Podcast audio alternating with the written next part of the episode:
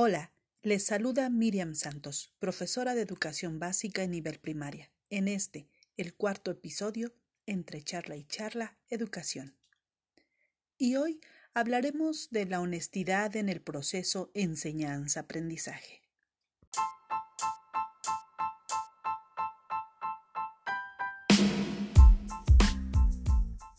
Existía un árbol que daba manzanas, pero el árbol vivía entre perales. Sus frutos eran deliciosos. Sin embargo, él se miraba a sí mismo extraño, porque sus frutos eran muy distintos a los de sus compañeros.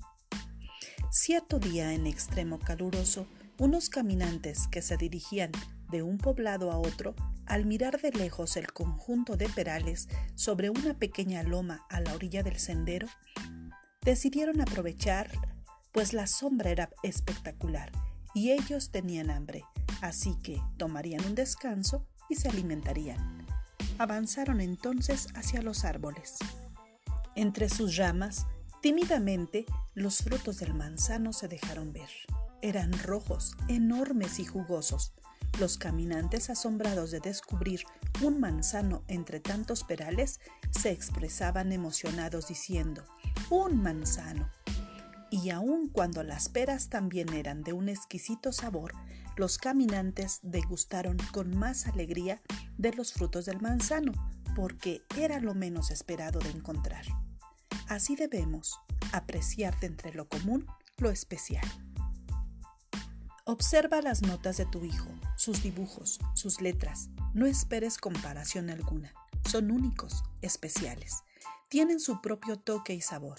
La honestidad en el proceso de enseñanza-aprendizaje debe desarrollarse de la misma manera que la alegoría anterior. Hay pequeños que avanzan juntos, pero hay algunos otros que lo hacen a su propio ritmo y tiempo. No llames perales a los manzanos, ni al limonero le quieras encontrar una naranja. Cada ser es único y sobre todo el ser humano tan complejo y particular. Cuando como padre o madre de familia te enfrentas al hecho de observar un trabajo escolar en casa mal hecho, ¿cuáles son tus parámetros o medida para asegurar que ese trabajo escolar está mal hecho? ¿Lo clasificas como no esperado y decides actuar? Tomas entonces los apuntes de tu hijo o hija y corriges, borras, le pones a repetir el trabajo, deseas una buena calificación. Te olvidas que la educación es un proceso y además altamente complejo. Te olvidas de la honestidad que hasta en ese aspecto de tu vida y de la vida de los que estás educando debe ser preponderante.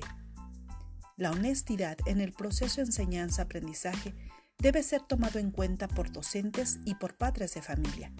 El trabajo escolar en casa, debido a la pandemia mundial actual, nos brinda la oportunidad de revalorar el trabajo del que aprende y la comprensión y apoyo del que enseña. Disfrutar el proceso sin frustración, ser honesto y observar los resultados que conforme el paso del tiempo se van obteniendo, si no llegan a ser lo que se espera, es conveniente hablar con el profesor entonces. Ellos podrán brindar una orientación, sin embargo, no debemos pretender entregar trabajo sin errores, que sería un gran error que los errores no existieran.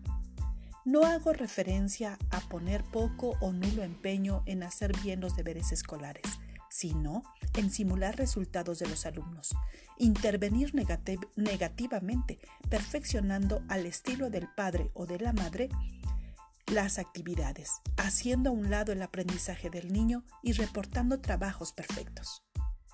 Para ayudarnos a entender la importancia del proceso de educación, un ejemplo objetivo está en las etapas de maduración en el proceso lector.